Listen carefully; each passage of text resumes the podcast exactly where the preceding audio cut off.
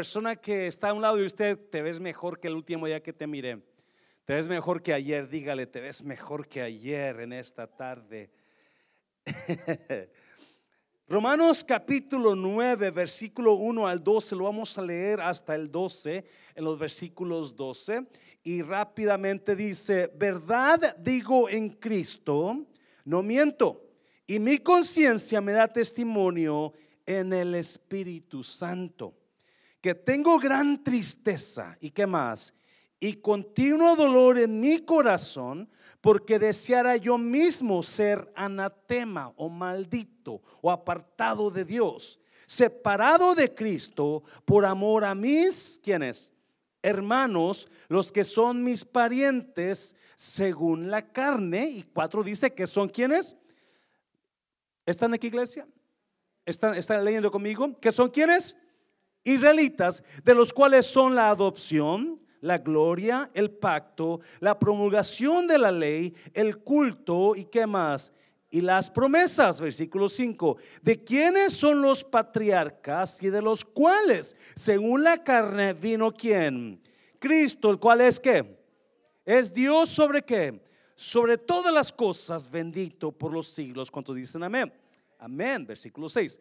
No que la palabra de Dios haya fallado, porque no todos los que los descendientes de Israel son israelitas, ni por ser descendientes de Abraham son todos, ¿qué iglesia? Hijos, sino en Isaac te será llamada descendencia. Esto es, no los que son hijos según la carne son los hijos de Dios, sino que los que son hijos según la promesa son contados como descendientes. Porque la palabra de la promesa es esta.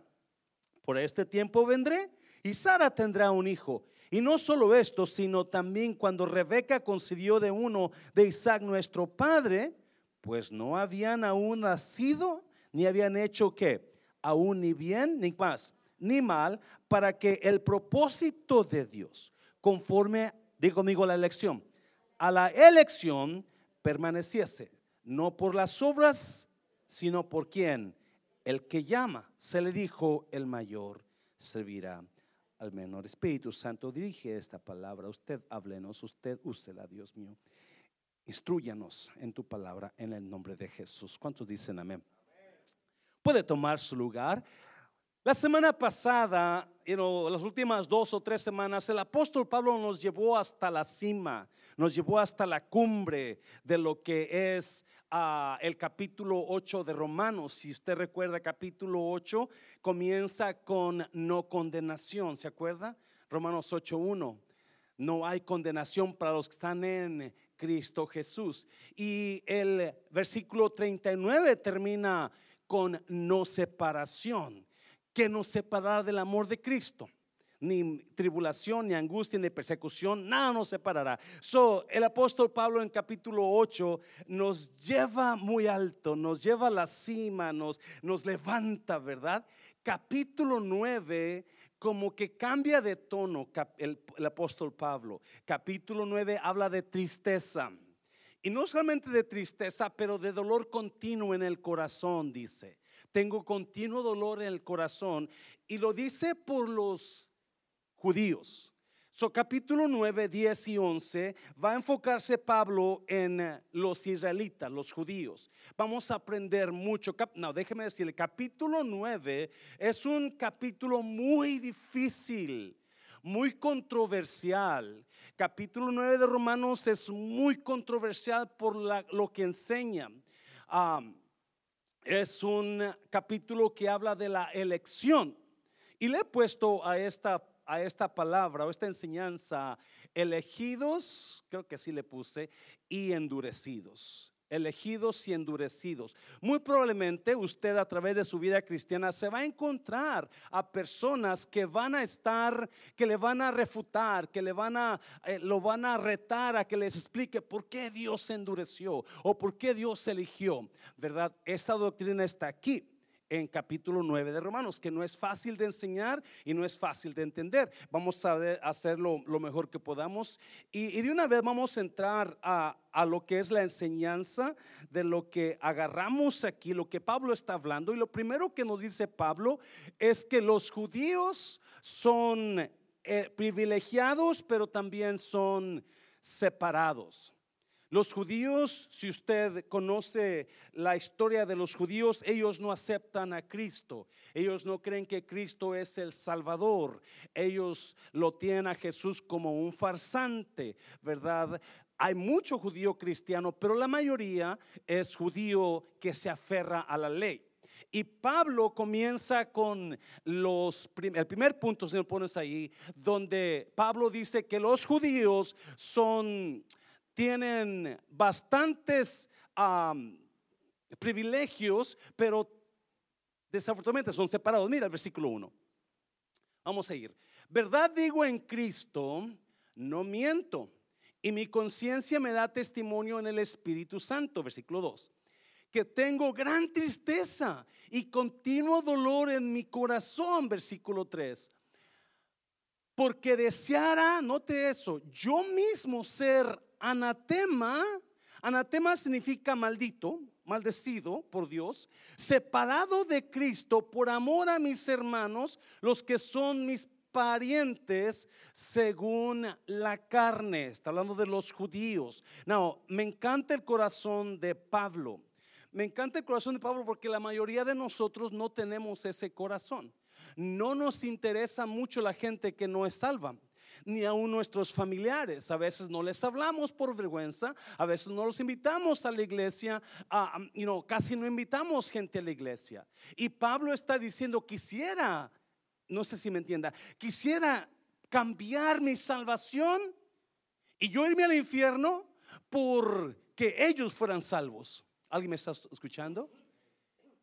Grandes siervos de Dios siempre van a tener carga por los perdidos. Se lo voy a repetir. Grandes personas o escogidos de Dios van a tener pasión y carga por la gente que no es creyente.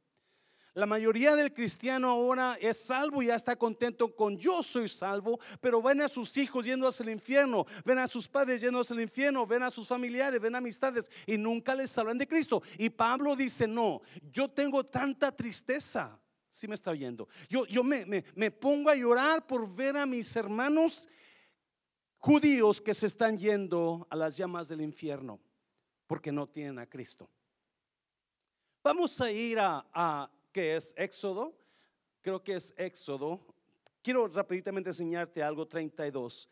Enseña 32. Mira lo que dice ahí. Entonces Moisés volvió Volvió Moisés a Jehová y dijo, te ruego pues, este pueblo ha cometido un gran pecado porque se hicieron dioses de oro. ¿Alguien se acuerda que estaba pasando ahí cuando Moisés se fue a la montaña a hablar con Dios? ¿Se acuerda? Se fue por 40 días y 40 noches. Y allá Dios le dio las tablas de la ley. ¿Recuerdan? Y porque habían pasado mucho tiempo en la montaña Moisés y Josué, Aarón se dejó llevar por el pueblo, porque el pueblo le, dijo a Aarón, su hermano de Moisés, no sabemos qué le pasó a Moisés, no queremos que nos hagas dioses, alguien se acuerda. Y, y, Aarón se dejó llevar por el pueblo, no por lo que Dios le había dicho. Y Aarón dijo, tráigame todo el oro que tengan. So trajeron anillos, aretes, todo el oro que traían. Y Aarón hizo un becerro de oro, alguien se acuerda. Y cuando Dios, Moisés está en, en, en, en la, encima con Dios, Dios le dice, desciende porque el pueblo se ha corrompido.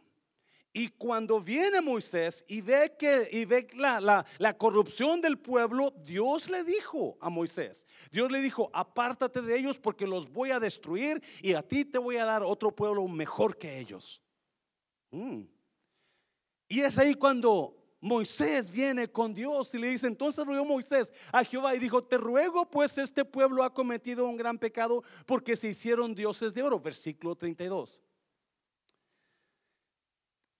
¿Qué, qué iglesia? Que perdones ahora su pecado y si no, raeme ahora de tu libro que has escrito. si no los quieres perdonar a ellos, entonces a mí mándame al infierno. Es igual que Pablo. Pablo está hablando de los judíos, de los hermanos, y dice, yo quisiera ser apartado de Dios con tal que ellos fueran salvos. Moisés es igual que, que Pablo, ¿verdad? Moisés le dice a, Dios, perdónalos Dios, perdónalo. Y si no lo vas a perdonar, mejor a mí mándame al infierno. No me, quítame del libro de la vida. Y eso es lo que personas que son apasionados por Dios no se enfocan en ellos mismos se enfocan en sus familias, en sus familiares, en sus amistades, les hablan de Cristo, tienen carga por ellos, amén. Dáselo fuerte, es un piloncillo, dáselo fuerte a Dios. Vamos a regresar a capítulo 9 de, de Romanos, versículo, versículo 3. Porque deseara yo mismo ser anatema, separado de Cristo por amor a mis hermanos, los que son mis parientes según la carne mira versículo 4. En versículo 4, Pablo comienza a darle a darnos seis privilegios de los judíos, seis privilegios que son israelitas, de los cuales son la que adopción. Adopción habla de una familia.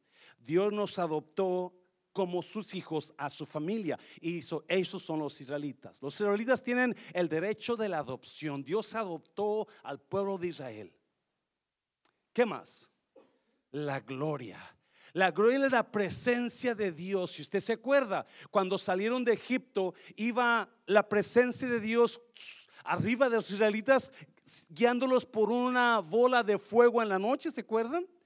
Y una nube en el día. Era la presencia guiándolos a donde quiera que ellos iban. Y se separaba la bola de si se estaban, separaba la bola de fuego, ahí acampaban los, los israelitas hasta que la, la bola de fuego se levantaba. Entonces era que, ok, alístate porque vamos a caminar. La presencia de Dios era su guianza. Pablo está hablando, los, los israelitas son los dueños de la adopción, o sea, son familia de Dios y luego son los dueños de la gloria de Dios, o sea, la presencia de Dios y el pacto una relación con Dios. ¿Qué más? Versículo 4. La promulgación de la ley significa significa protección porque la ley es para protegerte a ti y significa el corazón de Dios dado al pueblo de los israelitas. Pablo está hablando de los grandes privilegios que tienen los israelitas, pero están separados de Dios. Y luego dice el culto que es el servicio a Dios y que más iglesia. Y las promesas, las promesas son las bendiciones que promete Dios en su, en su palabra todos los israelitas son los dueños de ellas. Todos los israelitas. Ahora nosotros somos parte de esas promesas porque hemos sido adheridos. Capítulo 11 lo va a hablar más claro ah, después Pablo. Pero ve cómo Pablo dice, ellos son privilegiados, pero tristemente son apartados. Amén, iglesia. Versículo 5 de quiénes son los patriarcas, Abraham, Jacob, Isaac, y de los cuales según la carne vino quién? Vino Cristo, y note esto, el cual es Dios sobre todas las cosas, bendito por los siglos. Amén. el apóstol Pablo, después que da la historia de los israelitas, él confiesa a Cristo como Dios confiesa a Jesús. Yo sé que hay muchas religiones que no tienen a Jesús como Dios. Los testigos de Jehová, ellos creen que Jesús es un arcángel. Ellos creen que Jesús fue creado por Dios, ¿verdad? Y es igual que Miguel o, o, o Gabriel, gracias. Ah, so, mucha gente no cree que Cristo es Dios. Aquí es uno de los únicos pasajes donde el apóstol Pablo declara libremente y claramente, Cristo es Dios. Número dos, ¿qué más Pablo nos enseña? Solo los hijos de la promesa son los verdaderos hijos. Lo que Pablo se va ahora, él dice, los judíos no tienen salvación porque ellos no son hijos de la promesa. Y Pablo se mete a explicarnos quiénes son los hijos de la promesa y por qué los judíos no tienen la promesa ahí, versículo, versículo 6.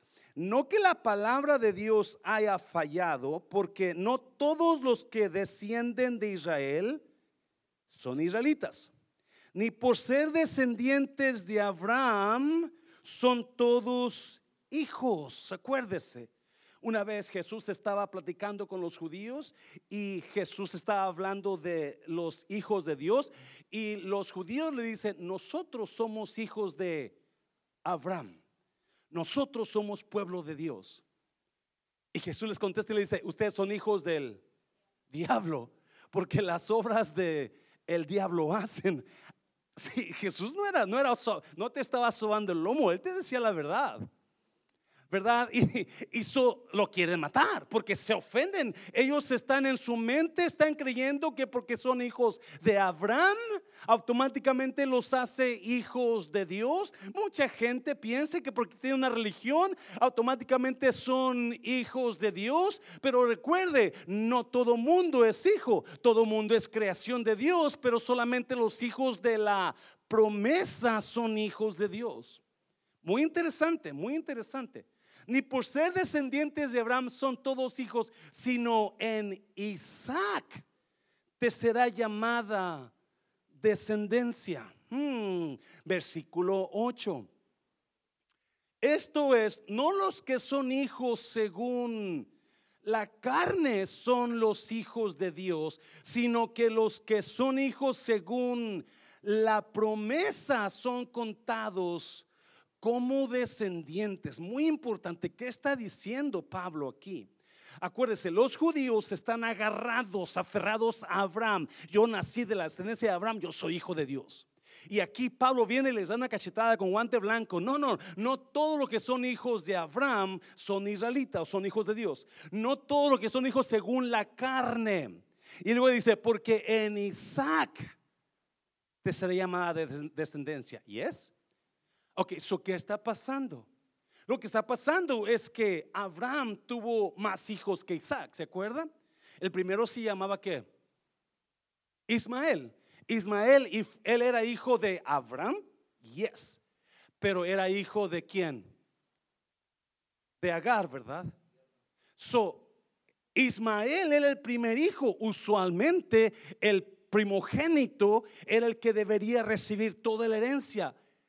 Pero no en este caso. Y, y, Pablo le está diciendo a los judíos, le está diciendo, no todo el que es hijo de Abraham es hijo de Dios, sino que él es hijo de la, ¿qué? Promesa. Vamos a Génesis, por favor, vamos a Génesis y luego regresamos aquí otra vez para, para distraer esto. Y Adán le dijo a Dios, espero que Ismael pueda disfrutar de... Aquí ya Abraham tenía noventa y tantos años. So, ya en ese tiempo ya nació Ismael. Dios le había dicho, tú vas a tener un hijo con Sara, tu esposa. Pero como ya está viejo Abraham, ahora tiene a Ismael y Abraham piensa, pues Ismael es el mero mero, ¿no? So Abraham le dijo a Dios, espero que Ismael pueda disfrutar de tu bendición. Otras palabras, espero que él sea el dueño de la promesa. Pero mira la contestación de Dios. 19. Dios le dijo, ¿qué le dijo? No, tu esposa Sara te dará un hijo, el que llamarás como Isaac. Yo mantendré mi pacto con él y sus descendientes eternamente. Vete para Romanos. So, ve cómo Dios había elegido a un hijo y no era el primero. Es más, Abraham tuvo más hijos. Capítulo 25 de Génesis nos lo va a enseñar. Dice que Abraham se casó con Setura y con ella tuvo seis hijos más. So, por eso Pablo está dándole al clavo. No todos los que son hijos de Abraham son hijos de Dios. No toda la gente que piensa que es hijo de Dios es hijo de Dios, sino que él es, el que es hijo de la promesa. ¿Y quién era el hijo de la promesa? Isaac. Isaac, vamos a Romanos otra vez, Romanos 6. Esto es, no los que son hijos según la carne son los hijos de Dios, sino que los que son hijos según la promesa son contados como descendientes. Now, ¿cómo fue el nacimiento del hijo de la promesa? ¿Cómo nació Isaac? nació, Isaac nació sobrenaturalmente, porque Abraham tenía que casi 100 años, Sara 90 años. ¿Era normal que naciera Isaac?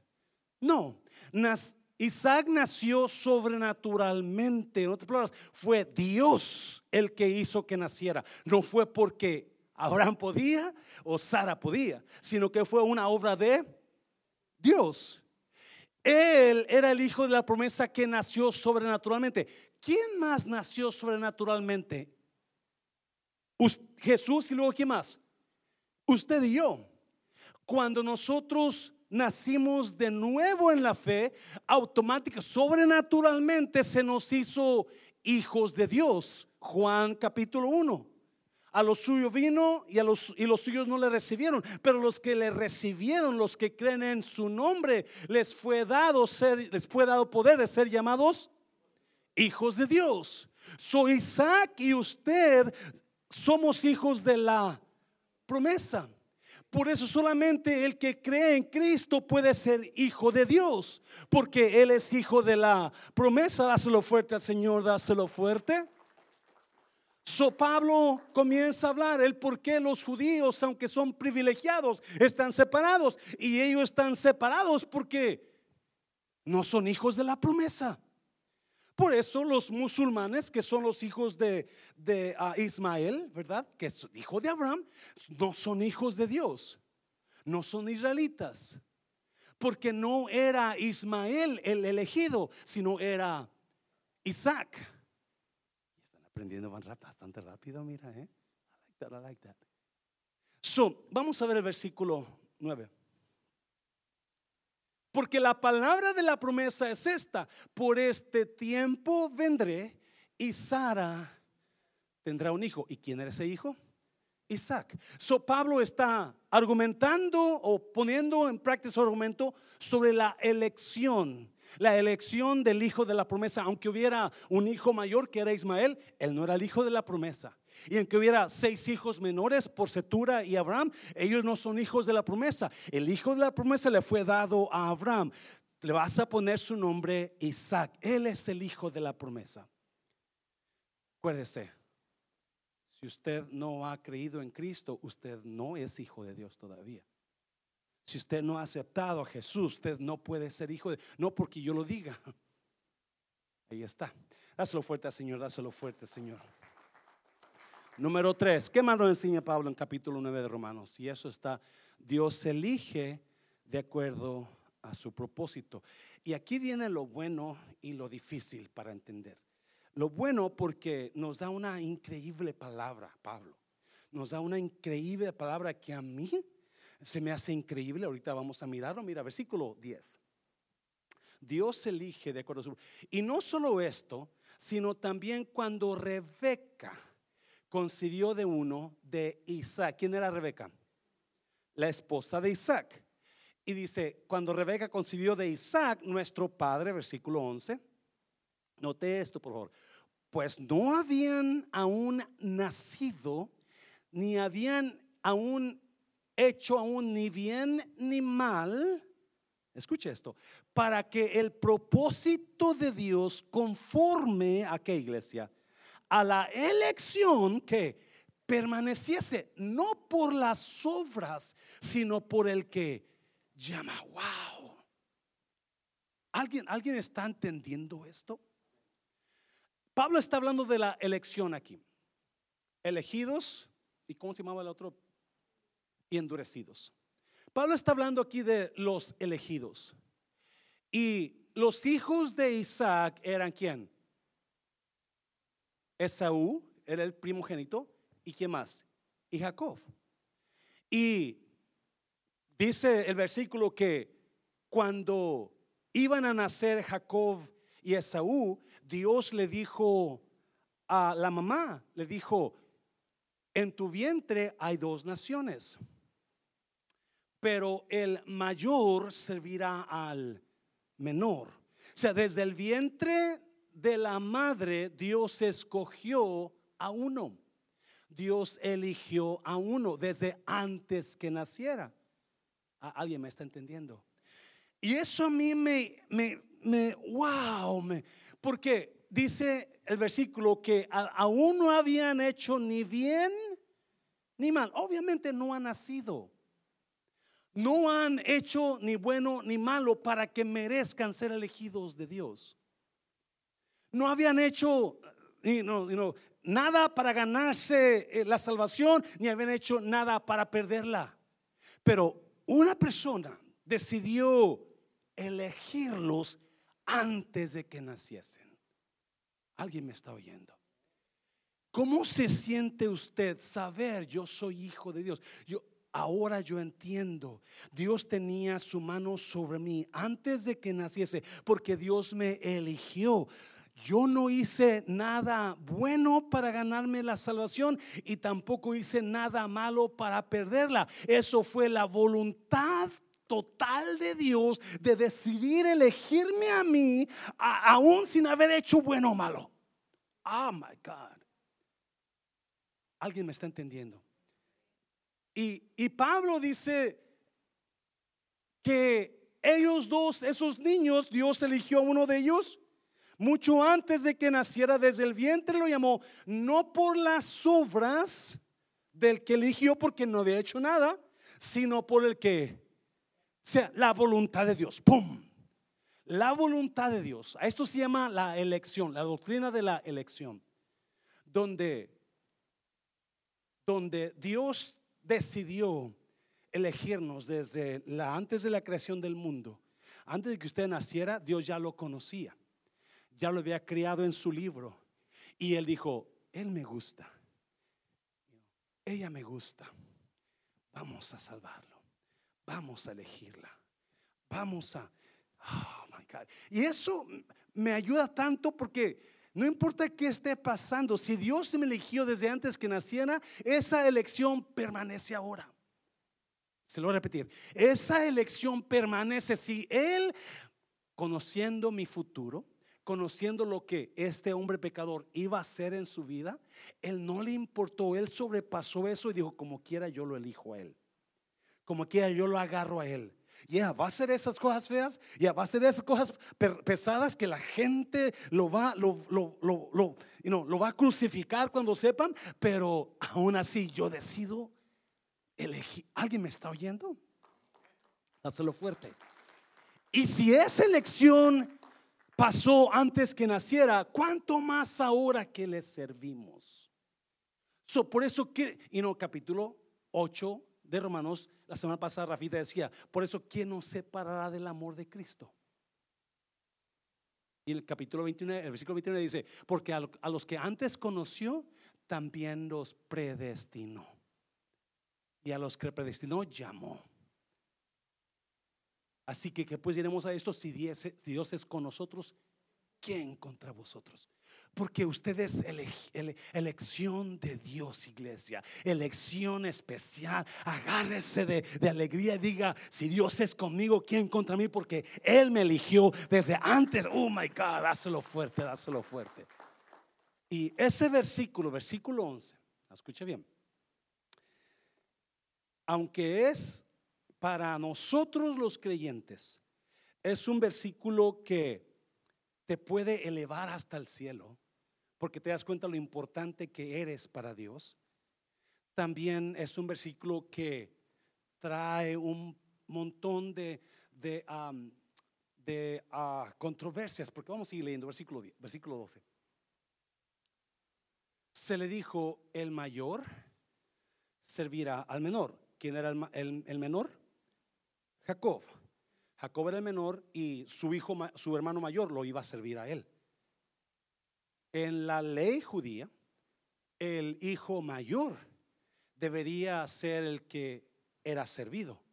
El hijo mayor era el que recibía, el primogénito recibía la herencia del padre total, la mayor parte de la herencia. Los menores no, no recibían tanto. Pero Dios fue en contra de la mentalidad de los judíos y cambió todo y dijo, no, no, aquí no va a ser el mayor, aquí yo elijo al menor. A veces nosotros creemos que sabemos cómo Dios trabaja, pero nunca se confía en que sabe cómo Dios trabaja. Nunca, nunca espere que Dios va a trabajar como usted piensa o está esperando. Porque Dios puede trabajar totalmente contrario a lo que usted ha sido enseñado, creído toda su vida. Por eso los judíos estaban, por eso no creían. Ahorita vamos a mirar en eso. So, versículo 13. Como está escrito, a Jacob, ¿qué? Amé, mas a Esaú, ¿qué? Aborrecí. Now, ahí es donde comienza la controversia. Porque sabemos que Dios es amor. So, cuando escuchamos que a Jacob amé, ya, ese es Dios. Dios nos ama, yes. Pero el siguiente palabras que dice, pero a Saúl aborrecí. En inglés dice, I hate Esau. I hated him. Dios aborrece. Dios odia. No, pues Dios odia el pecado.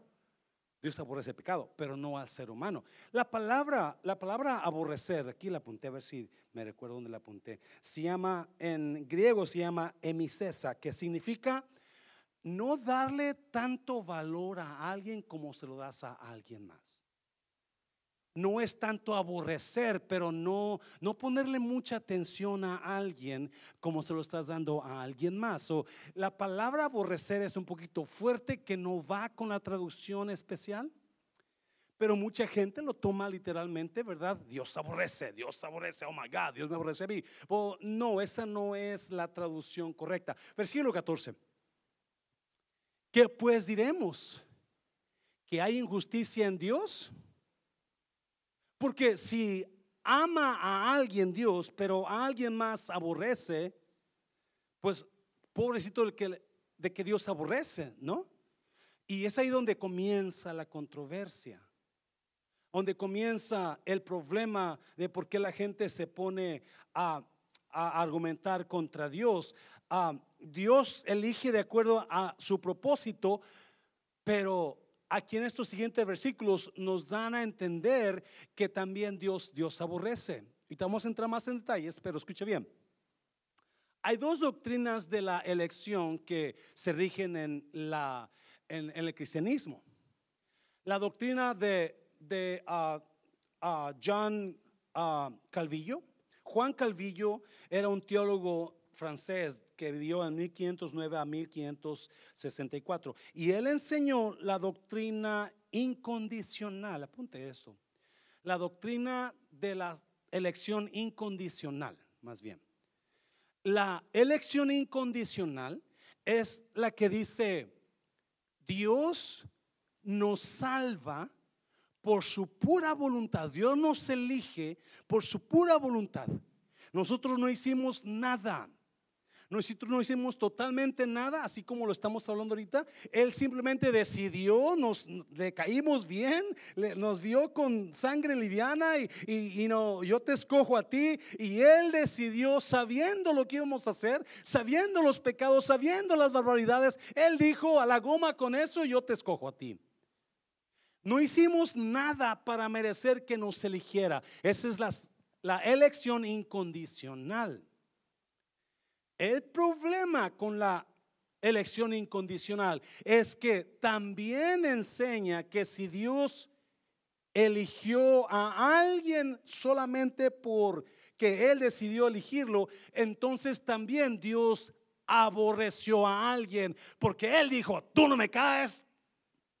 ¿Alguien me está entendiendo? Y es donde comienza la controversia.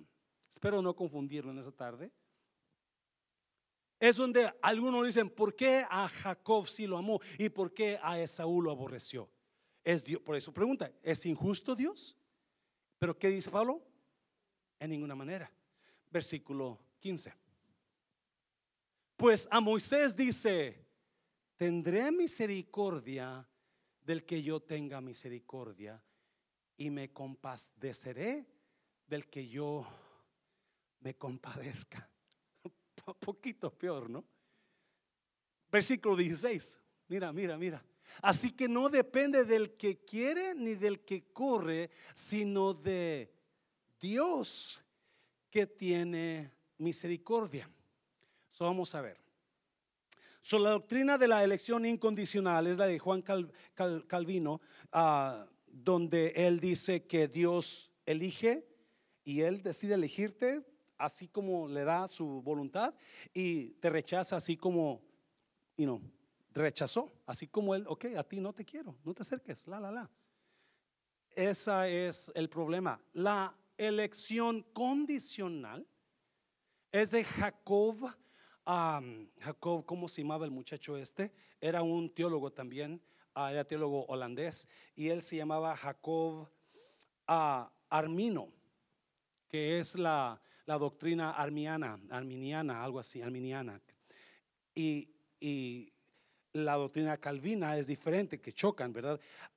Jacob Arminio, él enseña que sí, Dios elige, pero condicionalmente. En otras palabras, Dios elige a los que Él sabe que van a creer en Él y a los, como Dios conoce el futuro, así dice Jacob Arminio, a los que a los que no van a creer en Él en el futuro, Él no los eligió.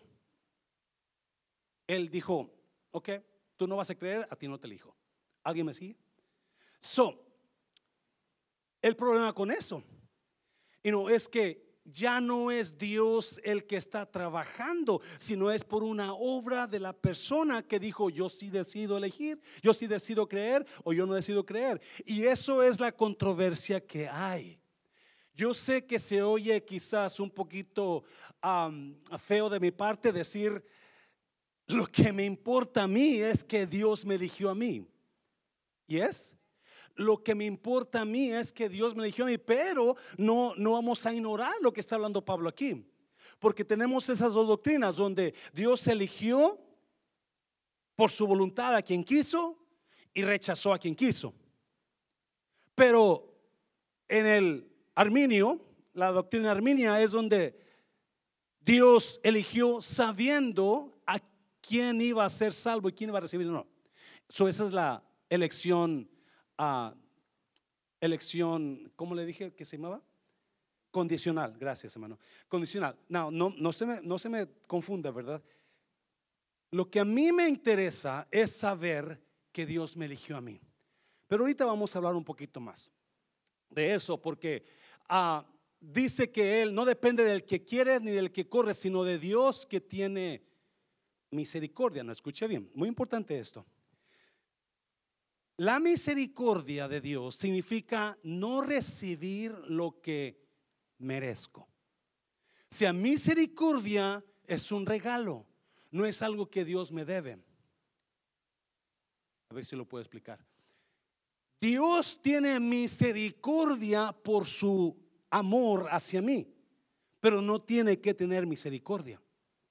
Si me explico? Yo merezco eso y yo, yo debo recibir lo que merezco. Yes. Pero Él no me da lo que merezco, sino lo que no merezco. Me da lo que necesito. Mucha gente reclama misericordia cuando Dios no está obligado a darle misericordia. ¿Alguien me está entendiendo? Si Dios estuviera obligado a dar misericordia, eso ya no es gracia, eso ya es obligación. Espero no estarlo perdiendo. So, eso es la, el argumento. Número cuatro, y vamos a aclararlo un poquito más en el siguiente, el siguiente capítulo, porque se pone más interesante. ¿Es Dios injusto? Aquí está la pregunta. ¿Es Dios injusto?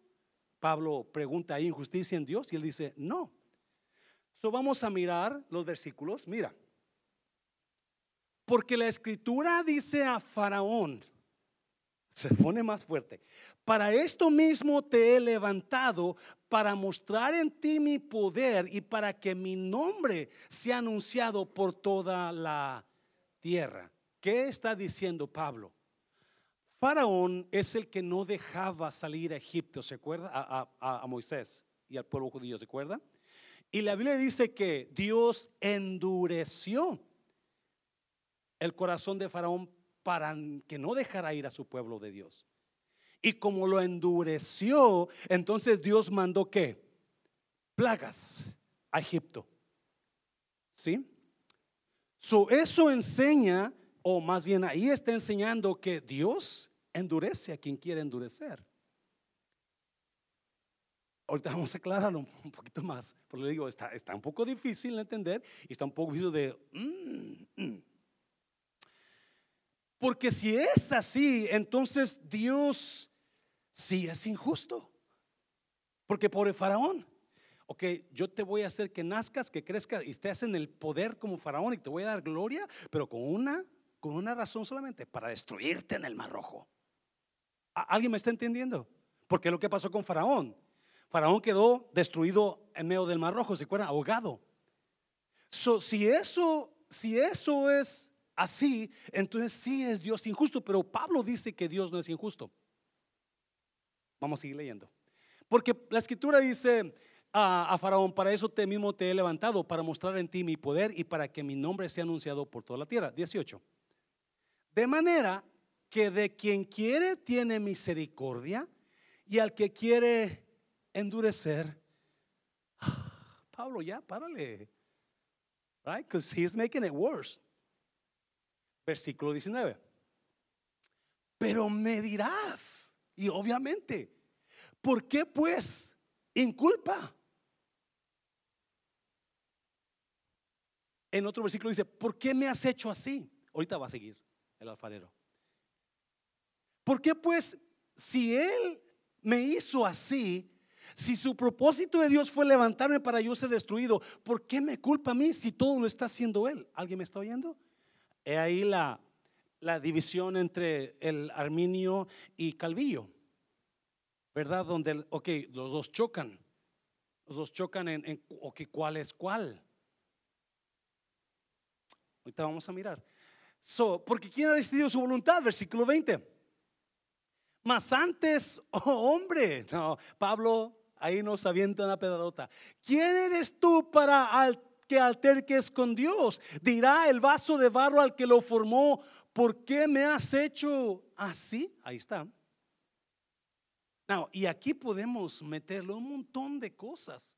Porque si Faraón se levantara aquí ahorita y nos dijera, sí, Dios es injusto, porque Él me puso en el poder solamente para destruirme. O si quisiera algún homosexual venir y decir, Dios me hizo a mí así y ahora dice que la homosexualidad está prohibida, ¿por qué? ¿Alguien me está entendiendo? ¿Yes? Podíamos levantar un montón de acusaciones contra Dios y decir, Dios es injusto. God isn't just. It's not fair that he made me this way. That's, that's, that's what they say. Así nací. Pues no. Usted nació hombre o mujer. Si usted no puede tener hijos porque es varón, usted nunca va a ser mujer. Ese es el argumento. Y dice, dirá el vaso de barro al que lo formó, ¿por qué me has hecho así? Trae a lo que Jeremías estaba haciendo. Jeremías puede, puede, y no, el, Dios pudo haber agarrado un, montón de, lodo, de barro, y decir, ok, de esta, de esta parte de lodo voy a hacer un, vaso para tenerlo en la, en la china de ahí de mi casa. Pero de este lodo voy a hacer un, un toilet para que ahí se vaya todo el mugrero. Right? Por decir así, versículo 21. ¿O no tiene potestad el alfarero sobre el barro para hacer de la misma masa un vaso para honra y otro para... no tiene potestad el alfarero para hacer un toilet con una parte del barro y con otro para hacer un cántaro para ver algo bien bonito. Right? Yeah. Y eso es cierto. No podemos estarle reclamando a Dios, pero ahorita, vamos el, el mensaje de lo que yo creo, ¿verdad? Versículo 22. ¿Y qué si Dios queriendo mostrar su ira y hacer notorio su poder, soportó con mucha paciencia los vasos de ira preparados? Ouch. Pablo no me la pone más fácil, me la sigue poniendo más difícil, preparados para Faraón, por ejemplo, ¿verdad? Levantó a Faraón y lo hundió. Podemos decir así si queremos culpar a Dios. versículo 23.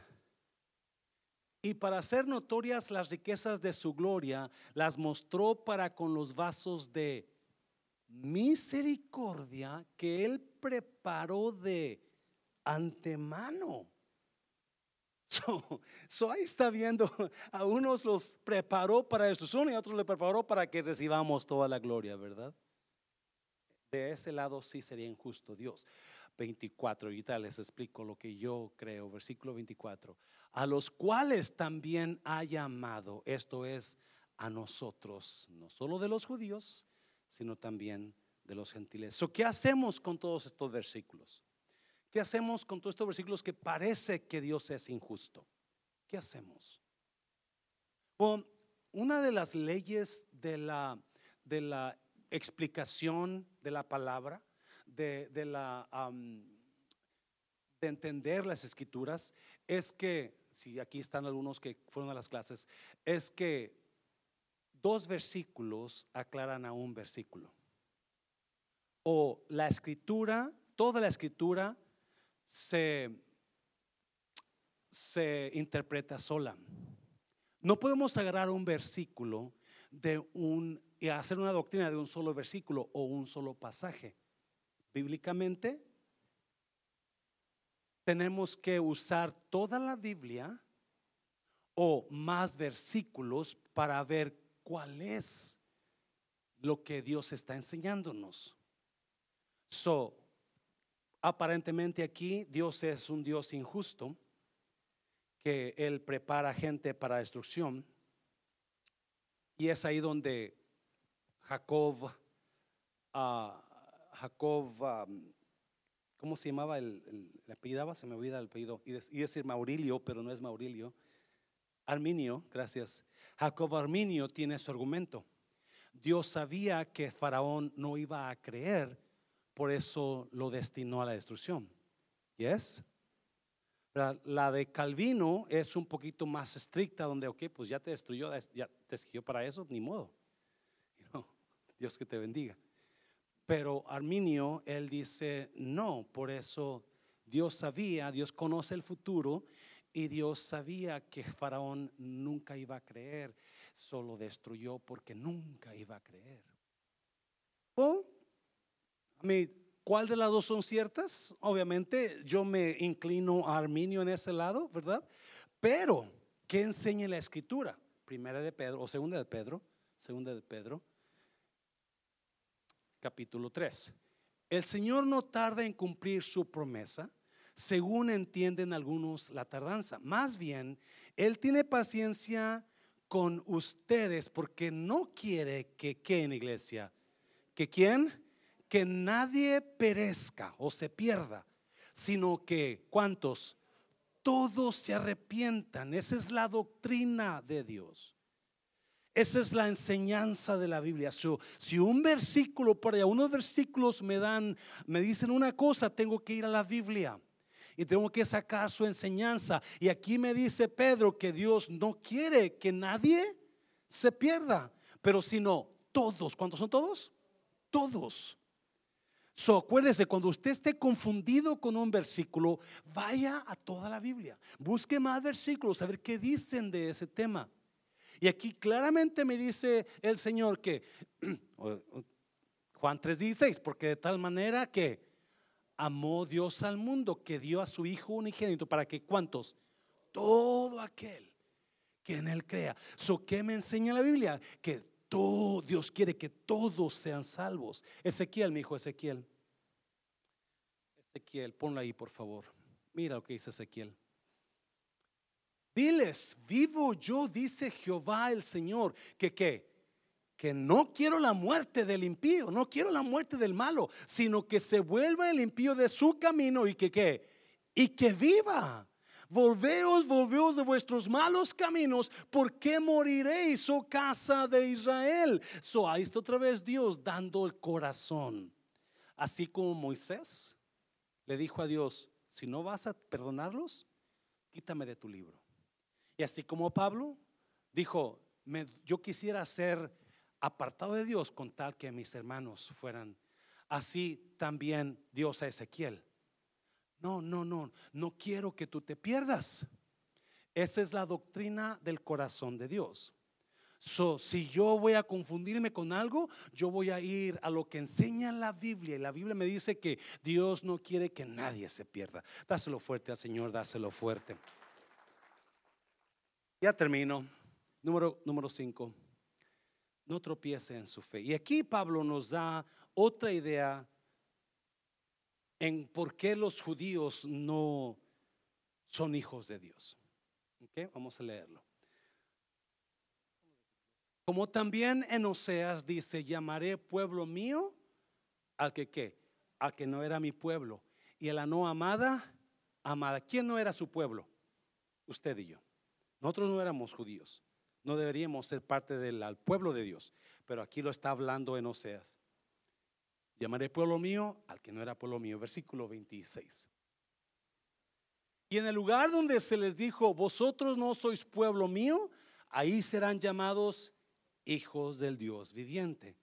A los suyos vino, más a los, suyos no lo recibieron, más a los que le recibieron, a los que creen en su nombre, se les dio potestad de ser hechos hijos de Dios. Versículo 27.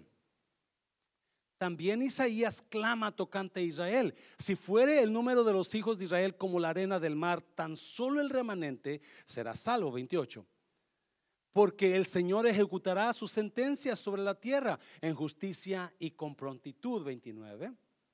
Y como antes dijo Isaías, si el Señor de los ejércitos no nos hubiera dejado descendencia, como Sodoma habríamos venido a ser y a Gomorra seríamos semejantes. 30. No, mire, pues diremos, mire, mire, que los gentiles, ¿quiénes son los gentiles?